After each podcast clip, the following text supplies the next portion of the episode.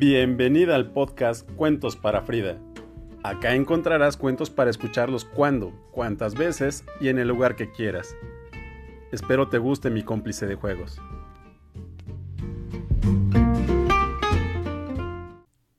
Georgia O'Keeffe, pintora. Había una vez una mujer que vio una puerta.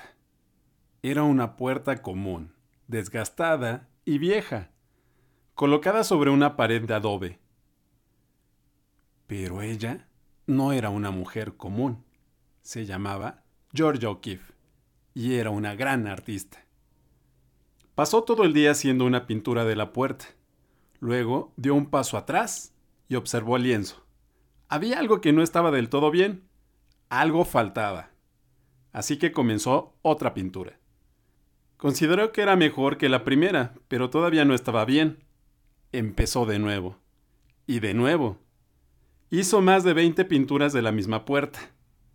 Cada vez que Georgia se proponía pintar algo, quería llegar a lo más profundo de ese objeto.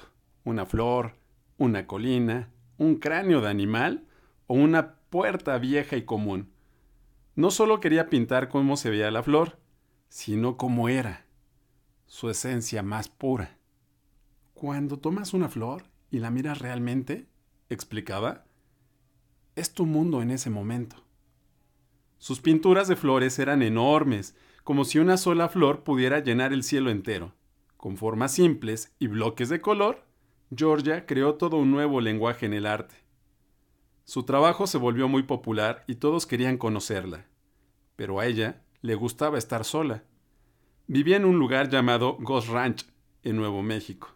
Le encantaba estar allí, donde la luz del desierto era fuerte y brillante, y el paisaje salvaje y libre, como ella.